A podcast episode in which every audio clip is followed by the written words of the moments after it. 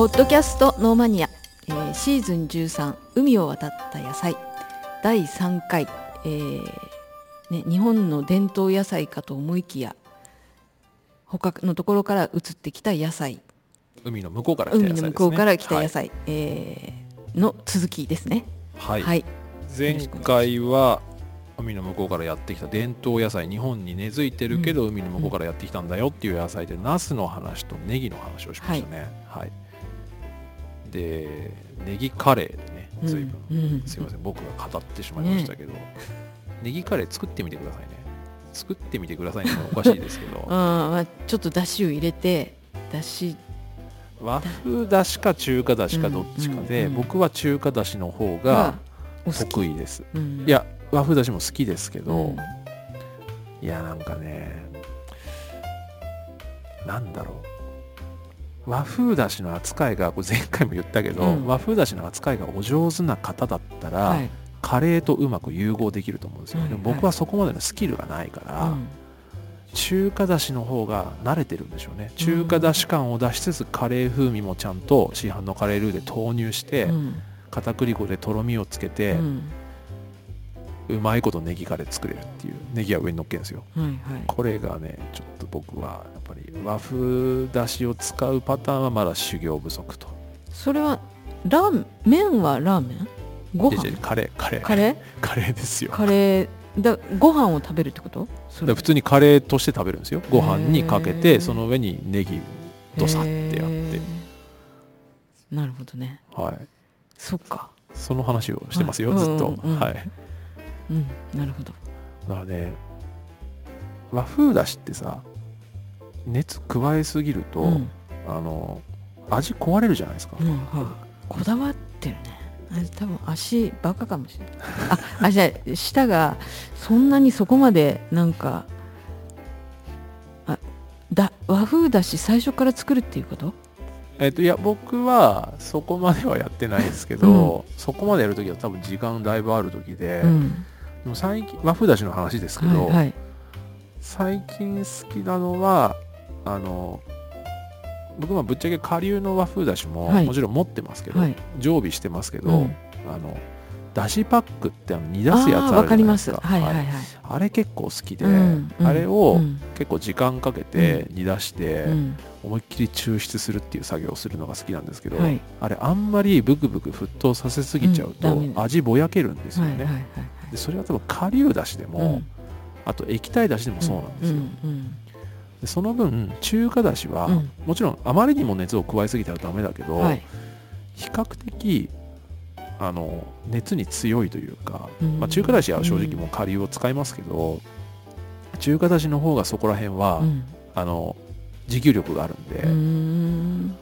カレーとか作る時ってあの煮る時間が多いじゃないですか、長いじゃないですか、だからそのなんかこう耐久性みたいなのは中華だしの方が。だもう丁寧にやればね中華だしもできるんですよ、おそらく。あ和風だしもできるんですけど、うんうんうんある程度こうねまあ、目を離すじゃないんですけど、うんうん例えば他の料理もしながらカレーも作りながらとかってやると中華だしの方がやっぱりまあシンプルに作れるかなっていうのはちょっとありますね。うんはいもうだいぶだいぶついてきてない感が皆さんの、ええええ。いつかは作ってみましょう。ね、絶対作んないでしょ、ね。なんか僕まあまあ。のお料理トークが、なんか多分誰な誰も聞かないこう需要のない僕のお料理トークがいます。昨日昨日じゃねえや。前回から炸裂しましたけど。えね、ええ。まあそんなことをやるんですよ。えうん。はい。ね。ネギ大好きネギ大好きですね、うん。ほんとネギ大好き、はい。まあ、そんなんでね。はい。えっと海を渡って北海の向こうからやってきた伝統野菜の続きです、はい。はい。えー、ナスとネギの話をしました。今回は、うん。さつまいも。はい。さつまいも。うん。はい。さつまいもはまあ食物繊維が豊富ですよね。うん。で、まあ、栄養素も高くて甘みがあってスイーツでもね、はい。使いますよね、はいさつまいものスイーツってよくありますしあとうん焼酎の原料にもね、うん。なりますよね。ね。芋焼酎とかになりますよね、うん。九州の方とかね、うん。こういうの飲んでらっしゃる方多いです、うん。甘みがあるんですけどねあの英語で言うとこれさつまいもはスイートポテトなんでまさにはい。甘いとうんうん。いうことですし、あのイタリア語だとあのパタータドルチェって言いますよね。甘いじゃがいもって意味らしいんですけどこれは。はいドルチェってねなんかスイーツでよく聞くよねうなね,、名称ですけれども。うん。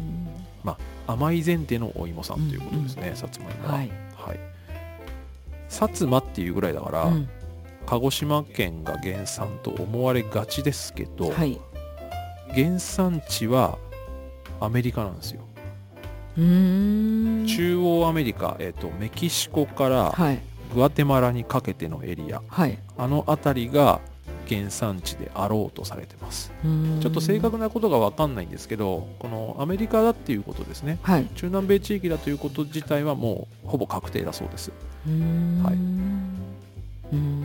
つまり日本を含めたアジアはい。それからオセアニア、はい。あとヨーロッパはい。にとってははい。完全な外来植物なんでうん。すさつまいもって。うん。だから鹿児島どころか日本原産ですらないんですよ。うん。さつまいもと言いつつ、へえ、はい。これねコロンブスがはい。新大陸行ったじゃないですか、はい。まあ、新大陸と彼らが呼んでるアメリカ大陸に行きましたよね、はい。で、まあ、コロンブスはその大陸には、ねうん。到達してないですけど、うん。サンサルバドルに行って、うん。でそこにさつまいもあったんですって、でも初めて見たから、はい。何これってなって、うん。でこの芋みたいなうんの食べれそうだなって思って、コロンブスはこのさつまいもをスペインのイザベル女王あのコロンブスのスポンサーになってた人ですね、はい。イザベル女王にはい。お土産として持って帰ったんですよ、はい。献上品として、はい。これが新大陸からヨーロッパにさつまいもスイートポテトが渡った、まあ、初めての出来事だったそうです、でコロンブスが持ち帰ったんですねでその後ヨーロッパ大陸に流通したんですって。はい。新大陸からどんどんどんどん持ってきて、はい。でなんとなくこう栽培みたいなこともし始めたらしいんですけれども、ヨーロッパ大陸に生えたさつまいもっていうのはやっぱりあまりにも気候が違うんですよね。あのヨーロッパ寒いじゃないですか。はいはいはい。でさつまいももともと熱帯植物なので、はい。今とは多分ちょっと違うと思うんですよね、うんうん。今のって少し品種改良して耐久性も強くなってるんですけど当時のはやっぱりガチの熱帯植物なんでうん。ヨーロッパでは寒くて定着しなかったそうです、なるほどね。はい。ただしうん。なぜかイギリスでは人気なんです。人気になったんですうん。えっと、イギリスがエリザベス女王が統治してた時代ですね、はい。えっと、1558年から1603年ぐらいの時期はい。にエリザベス女王の統治下ですけど、はい。この時期にかなり広く受け入れられたそうですイギリスでは、んイギリスでは作れたんですかね？みたいですね、まあ、イギリスちょっと寒いうんうん。の、寒いんで、まあ、ちょっとどうなのかなっていうのもあるんですけど、うんなんかうまく栽培ができたみたいで、うん。あとあの甘いのが良かったんですよね。なるほどイねギリス人にとっては、うん。ただ今ちょっとそのなんとかして栽培ができたかもって言いましたけど、はい。当時のイギリスはエリザベス女王の時期っていうのはあの海洋国家としての覇権を握りつつある時代だったんですね、はい。はい。かなりイギリスがあの盛り上がってた時期で新大陸にもかなり進出してたんですよ、うん。だからそこから持ってきたっていうのもあるかもしれないです。栽培したんじゃなくて。新大陸からさつまいもをたくさん輸入したっていうああーなるほど。なるね日持ちもしそうですしね。そう意外と持つのでうんうんうん。まあ、腐ってたと思いますけどね。今今の基準からしたらね。だってほら1日2日で帰ってこれないですか。ら、まあそうですよね。何ヶ月かかかるわけですからね、うん、でもさつまいもは日持ちしそうだけどな。日持ちしますね。やっぱね、うん。お芋三類はね、うん。日持ちしますから。まあうん。イギリスではなんかねこう人気になったんですよ。はい、ヨーロッパ大陸ではねあんまりダメだった定着しなかったんですけど。はい、で16世紀うん、に入ると、はい。スペイン人とかポルトガル人が、まあ、あのアジアとかにも進出してきますよね、彼らによって南米大陸からもダイレクトで、うん。うんえー東南アジアとか中国に伝来したそうです。でヨーロッパを介さずに、はい。ヨーロッパ人によってですけどヨーロッパを介さず中継せずに直接うん。アジアに持ってこられた、うんうん。でどうもですね17世紀初め頃に中国からまず琉球はいはい。沖縄ですね、そこにさつまいもが到達したそうです。やってきたそうです、でさつまいもって実はまず日本じゃなくてうん。琉球で流行ったんですって、うーん。まあ、なんか相性良かったんでしょうね、あったかいところじゃないですか、熱帯植物だし、うん。アメリカから来てあったかいし、琉球もあったかいし、みたいうんなそういうことがあると思うんですけど、うん。これ記録がありまして、はい。琉球王国の士族、まああの貴族階級の方ですね、はい。えっと、で義馬新庄さんという方がいらっしゃいます。はいこの方は1557年にお生まれになって1644年。87歳。昔の人にしたら長い長生きですねこの人は。だから、うん。えっと、信長の生まれたぐらいから、うんうん信長の方が上だけど、うんうん。徳川家康よりちょっと長生きみたいな、うんまあまあちょっとかぶってますね。二代将軍ぐらいの知性まで生きてたのかな？1644年だから。でこの方が伝来してきた中国からやってきたさつまいもをうん。手に入れて、はい。これはいいぞとなって、うんうん。で苗を手に入れることに成功したそうです。芋じゃなくて。うん中国から苗をゲットしてで琉球で栽培したんですって。でこの栽培に成功したそうです、はいはい。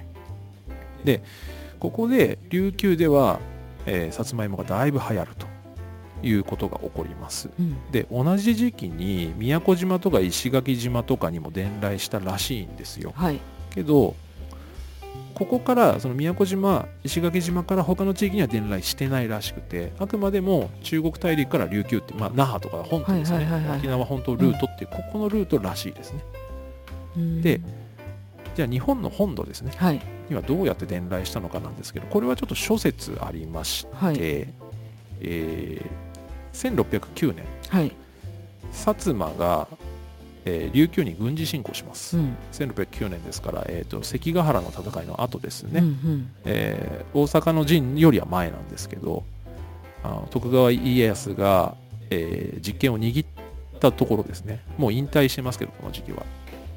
このタイミングで薩摩が薩摩って敗戦国だったじゃないですか。はい。関ヶ原では。はい。あの西軍でしたからね薩摩はでまあ薩摩に戻帰って、はい。でただ経済基盤を、うん。あの敗戦国だから経済基盤を立て直さなきゃいけないということで、琉球に侵攻するんですよ、うんうんうん。軍事侵攻した時にさつまいもが持ち帰られたと。はい。琉球から薩摩に、っうん。ていう説が一つ、うん。それから1698年もう90年差がありますけど、はい。種子島経由で薩摩に伝来したという説もあります。はあはあ。これどっちかわかんないですよ、うんあとはもうそれよりももっと前に、はい。1590年ですから、うん。大阪城ができたぐらいですね、うん。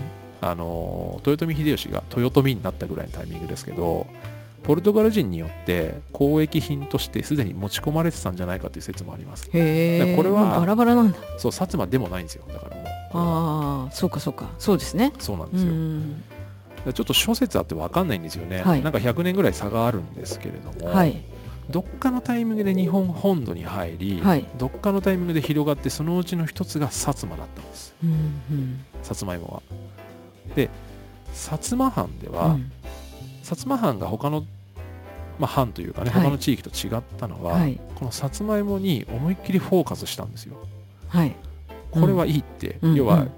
琉球の,、うん。あの義馬新庄さんと同じことをするんです。はいで薩摩藩は栽培を奨励します。さつまいもの栽培奨励しますね。はいで比較的、まあ、当時はですけど、うん他の作物に比べるとさつまいもってやっぱ栽培しやすかったんですってそ当時の知見の中では。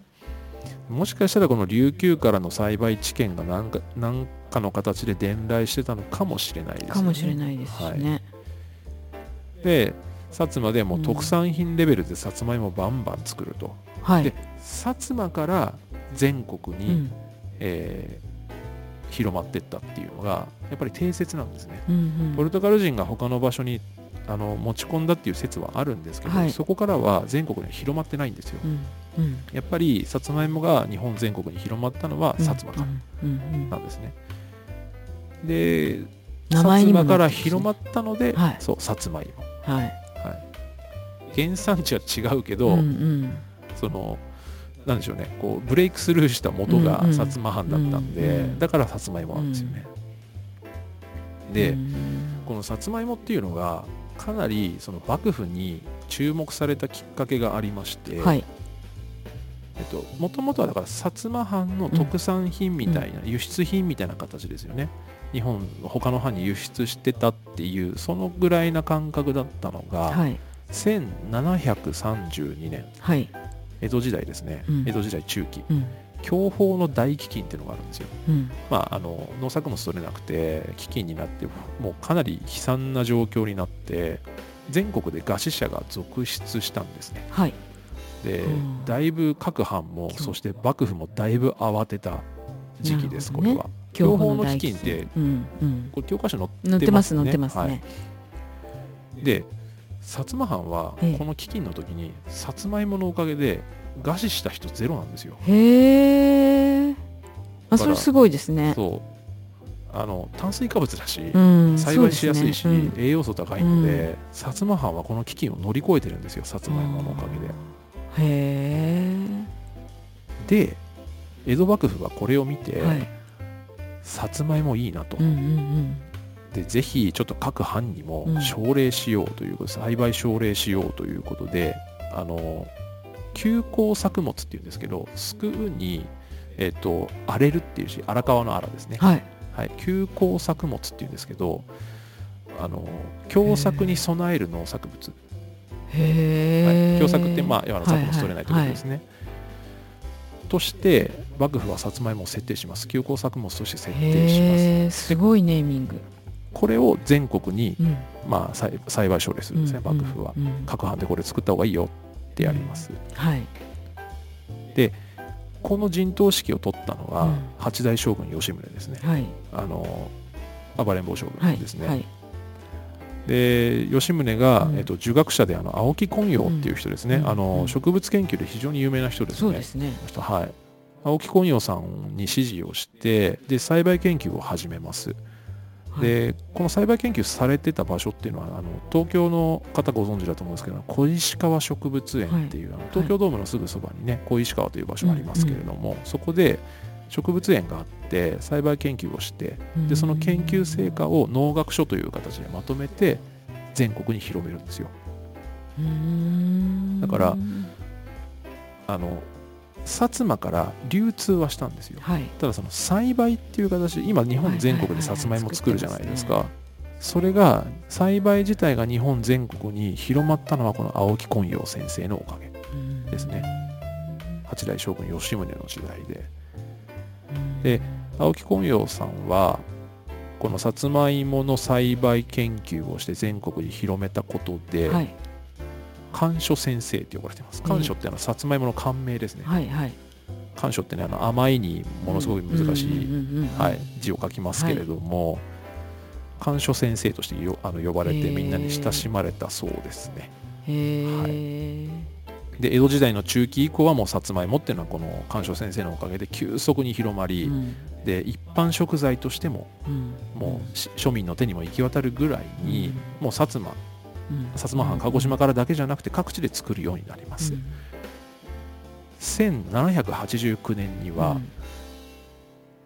芋百珍っていう、うん。まあ、甘書百珍と書いて芋百珍ですね。はい。というレシピ本も出版されます、はい、へえすごいですね。123種類の甘書料理、まあ、さつまいも料理ですはい。ね、はい作者が、えー、チンコロ主人というものなんかよくわかんない ペンネーム。これペンネームですよ。珍しいに古いに桜ですかねこれは。はい。なんかあの料亭のなんかでかいところみたいなもんですそね。うそうそうそうそんな意味ではい。チンコロ主人。主人はあの主の人で書い。てはいはいる。チンコロ主人ですけども、っていう、まあ、ペンネームの人。ちょっと正体がよくわかんないんですけどうん。この人は。この人が書いた芋百珍っていうレシピ本が出版されます。1789年ですね、なるほどね。はい、123種類ですごいよね。はい。大学芋とかあったのかな？うん。今さつまいものレシピで123種類ありますか？いやなんか難しそねえ。わかんないけどうん。全然、うまあこのぐらいメジャーなんですよ。でこのレシピ本はうん。あの庶民が買えるものだったそうです。だから、うん。まあちょっと流通がね、うん。今と同じじゃないので、あのまあおそらく地域によってはね届かなかった人もいるでしょうけれども、こんなレシピ本もはあの発売されるぐらいですね。これが1789年うん。1830年頃、はい。もう19世紀に入りますけど、はい。江戸神田神兵衛橋って岩本町あたりなのかな、はい、この辺りで焼き芋が確認されてます。石焼き芋？かな。石かどうかは分かんないですけど焼いてたそうです、はい、とうとうあの焼き芋が、焼き芋がね、はい、あの焼き芋の路上販売ですこれ。うん、あの今石焼き芋うん。ね。いるじゃないですか、はい。その元祖がね。江戸の神田であの確認されましたね、うん。とうとう1830年。でさらに同じ頃、うん。1830年頃うん。駿河の国御前崎ですね、はい。あのまあ、静岡はい。ですけれども干し芋が確認されてます。これも美味しいな。干し芋は今ね茨城とかもたくさん作ってますしまあ、日本各地でね作ってますけどどうやらここら辺がはい。干し芋の元祖じゃないかと。焼き芋の、うん。まあ、路上販売の元祖はさっきの神田ですね。この干し芋もおそらく商業ベースの干し芋だと言われてますね。だから自分家で食べるとかじゃなくではいはいはいあのあれ一回ゆで茹でたりするじゃないですか。干し芋って、はい。あそうなんだ。そう。茹でてそれを天日干しするっていう作業。茹でるんだか蒸すんだか。ですよね。これもだから商品として作ってるんですよ。そのぐらいもうだいぶ世間には浸透してて。っていうぐらい本当にじゃがじゃがいもじゃない。さつまいもはうん。とても社会にねこう江戸時代にはうん。庶民レベルで浸透し、はい。でも明治になると本当にもう一般食材としてうん。なりますし、あの夏目漱石の「それから」ってあるじゃないですか、うん。あれでありましたよね。あの東京では夏は氷水、うん。冬は焼き芋っていうぐらい、ん。夏目漱石先生もおっしゃってますけれども。それぐらい庶民のね。そうそう。もうどこにでもあるみたいな。スイーツですよで太平洋戦争中になると、はい。あの江戸時代と同じく休耕作物としてうんうん栽培奨励されましたね、さつまいもはいろんなところで作ってて、うん。あのね戦争映画とかでもね、うん。よく出てきてそうますよね。ですよね。はい。この風景はね。そうなんですそうなんです。123のレシピじゃなくてもうなんか本当に茹でるかな茹でるか蒸すかしたような芋がドンと置いてある。はい。そんなイメージの。そうですね。あの戦争中。戦争中のこのさつまいもっていうのはこの世界の片隅にとかでも確か出てきましたかね。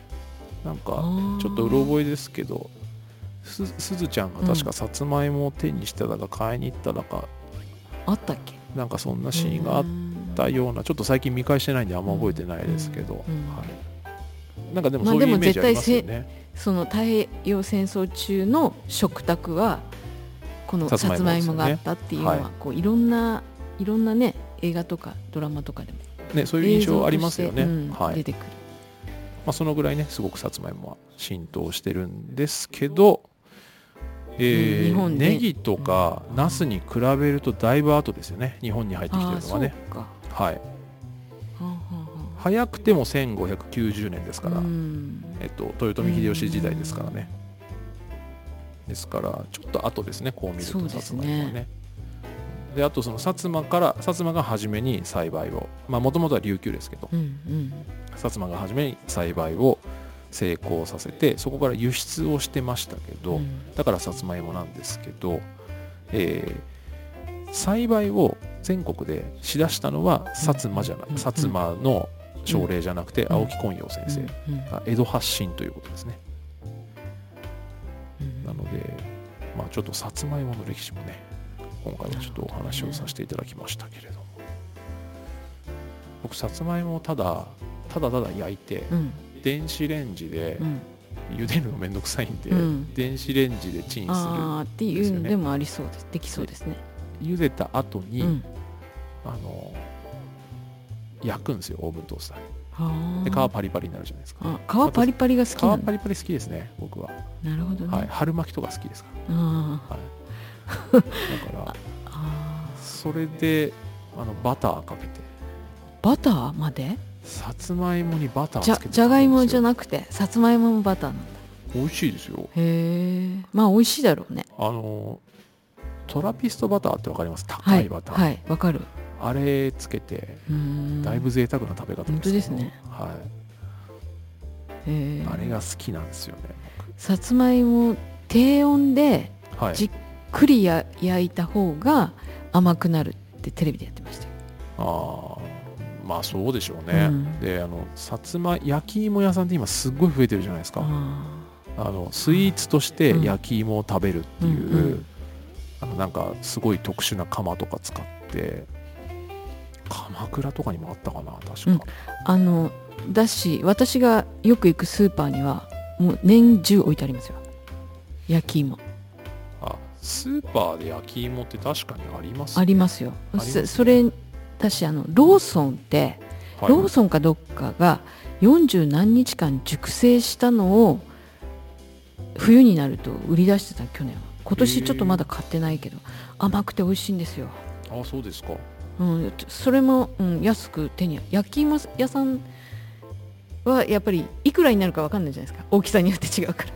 まあまあねあでもその値段がはっきりしてるから買いやすかったな。今年はちょっとまだ買ってないですけどね。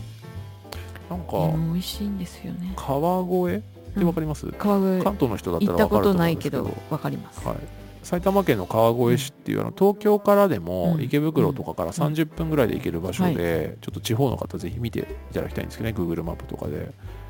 あの結構いろんなスイーツ屋さんがあるんですよね川越には、うん。うん。あの食べ歩きができるような中に、有名な焼き芋屋さんとか焼き芋を使ったスイーツのお店が何軒かできてて結構人気で全国からうんファンが来てるみたいな。でメインはスイスイーツもあるんですけどメインは焼き芋なんですよ、シンプルにね。シンプルな焼き芋。でもそれがめちゃくちゃうまいっていううん。のはなんかで記事で見ましたね。僕ツイッターでもなんか僕のフォロワーさんでなんか焼き芋屋さん何軒かありましたね。あそうなんですか、はい。い、ややっぱり人気店みたいねで。あの美味しいですよね 焼き芋。まあまあね。あとね、あの焼き芋焼くだけの機械あるじゃないですか。家で。へえ。僕ね見たことあるんですよそれ。し焼き芋トースターなんですけど要は、はいはいはいあのね、焼き芋メーカーみたいなのがあって、うん。アマゾンとかで売ってますよ、うーん。あのうんなるほど。そんなに高くないんですよ。多分うん5000うん。円するかしないかぐらいで買えるんですけど、その用途だけでやるんですよね。そう。なんか芋のさつまいもの形になってるんですよトースターが。うんでガポンってはめて結構フィットして焼けてただなんなんか遠赤外線みたいな感じなんでしょうね。なんかすどんな形かまではお覚えてないんですけどその私の知り合いでも自宅でできる石焼き芋っていうことでなんかこう多分土鍋なんでしょうね。土鍋に石が石も一緒についてるようなのを買って作ってる人いましたよ、あそうですか。うん石ついてるんですか？石こあのだから小石。そう洗えるんですか？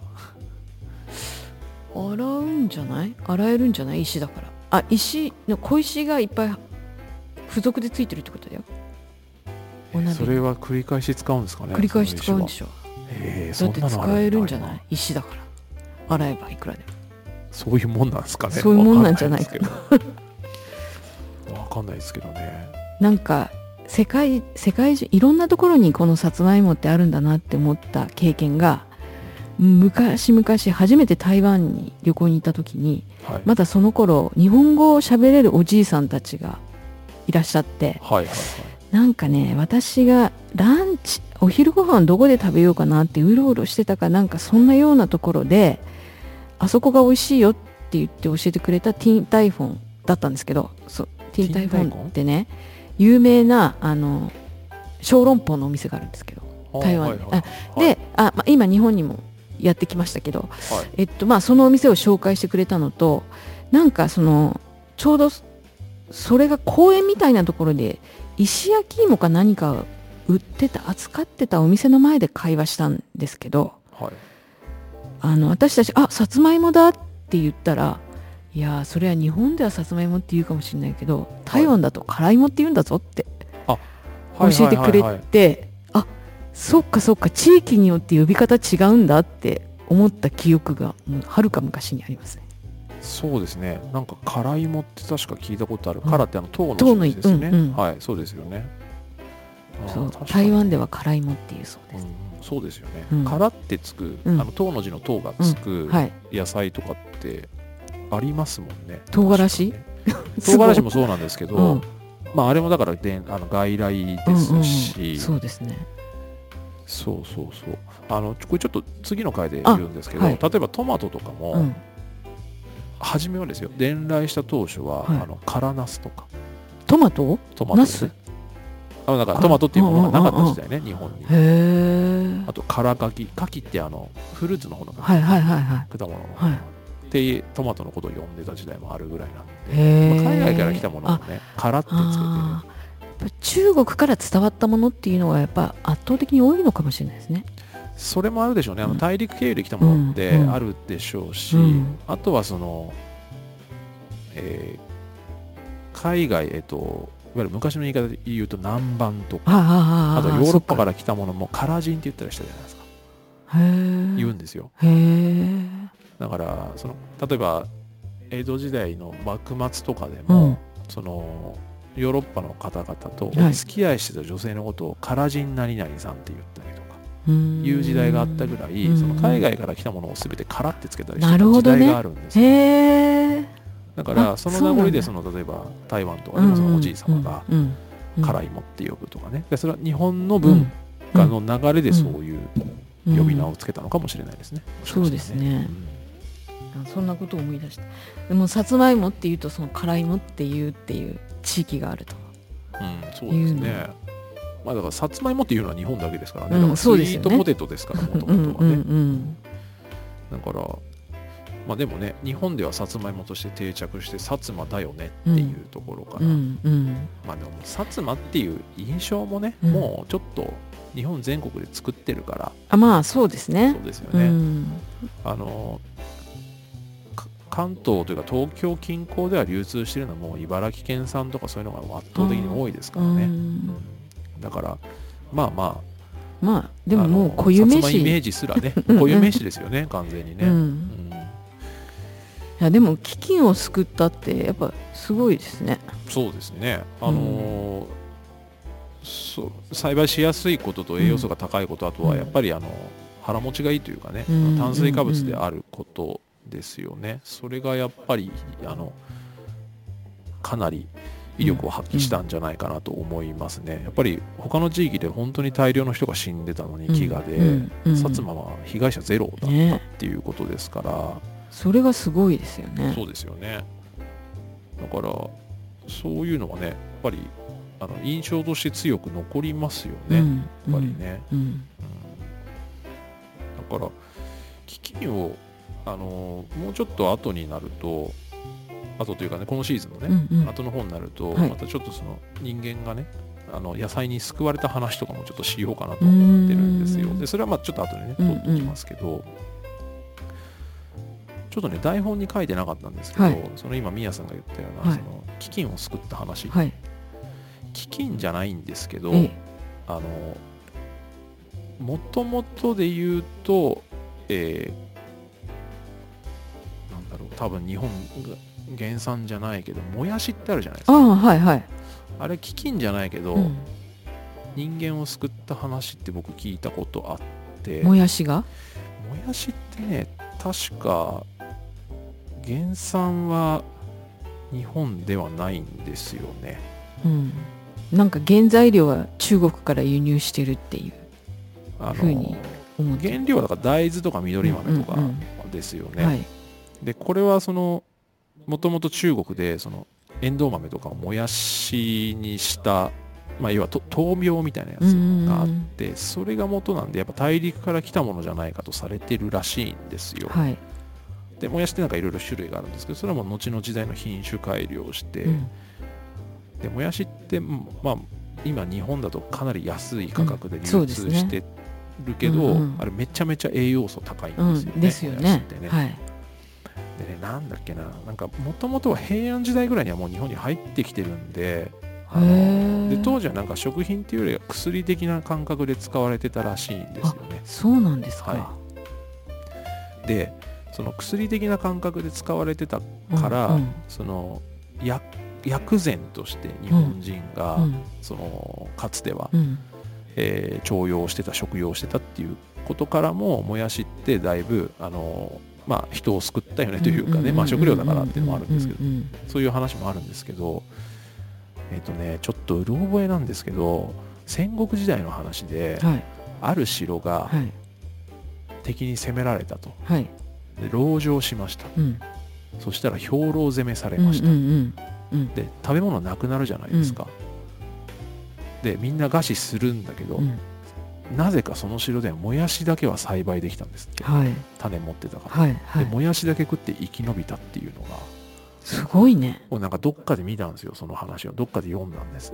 そのぐらいもやしっていやもやしだけ食べてても、うん。まあ永遠には無理でしょうけど、んんうん。もやしだけ食べててもあのもやしの栄養素が非常に豊かだから、うんうん何ヶ月かは持つみたいなうんちょっと何ヶ月はちょっと正確かどうかわかんないんですけど、うん。そういう話聞いたことあります。だからもやしってなんか安いし、うん。スーパーでもうん。メインどころに置かれないし、なんかねこう例えばなんだろう焼きそばに入れるとかああなんかそうでもメイン食材にはならないじゃないですかそうですねなかなかならない。ですよね。でも、うん。もやしってすげえんだよっていう、そういう話栄養価が高いいっていうのはあただえっ、ととなんかもうすごい景気が悪くて家計が苦しい時にもやしってすごく大助かりな野菜っていうか食材だっていうまあ、うんそういう印象もね。確かにありますけどまあそれだから安い安いからということとえー栄養価が高い。であと野菜。あの野菜がどんどん高くなっていくとはい。なかなか野菜買えなくなるんだけどやっぱりもやしっていうのはそういう時に救世主になるみたいな。うんことをそうですね。てるまあだからそのインタビューみたいなの見たことあるな。籠城戦でね、うん。もやしで助かったっていうのもそれが、ねうん。栄養価が高い、えっと、ビタミンとかミネラルとか、うん。あとやっぱ食物繊維がとても豊富だって言われてるので、やっぱねもやしうん。すごいんですよ、うん。もうちょっとお金出してあげてもいいと思うけどなそうだよね。なんあんなに安くていいの？1袋って思う30円とかで売ってるじゃないですか、ねうん。100円取っていいと思うんだけどな、うん。あれ全然。うん。だからまあまあそんなね、うん。そんな感じをちょっとそんな感じのお話をなんとなく思い出しあまして、ー。はい、でも今日の話はさつまいもでした、はい。はい、だいぶ違う話にすいません。またシフトしましたけど、いえいはいまあ日本もともと原産じゃないけど海を渡ってきた野菜。海を海の向こうからですね、うん。やってきた伝統野菜ですね、今うん。日本で伝統野菜とされているものをちょっと前編後編になっちゃいましたはけど、いはい。えー、ナスうん。ネギさつまいも、うん。おまけでもやしはい。の話をしました、あともう一つおまけでネギカレーの話もしました、うん。はい。はい。で今回はちょっとここまでにしましょう。はい。で次回は、ええっと同じくうん。海を渡ってきた野菜の話なんですけど、うん。次回はですね、ニューワールドから来た野菜の話をします。えニューワールド？ニューワールドから来た野菜です。だからある一定の時期まで、うん。僕らというかあ、えっと一部の人たち、ぼえー我々日本人も含めて、はい。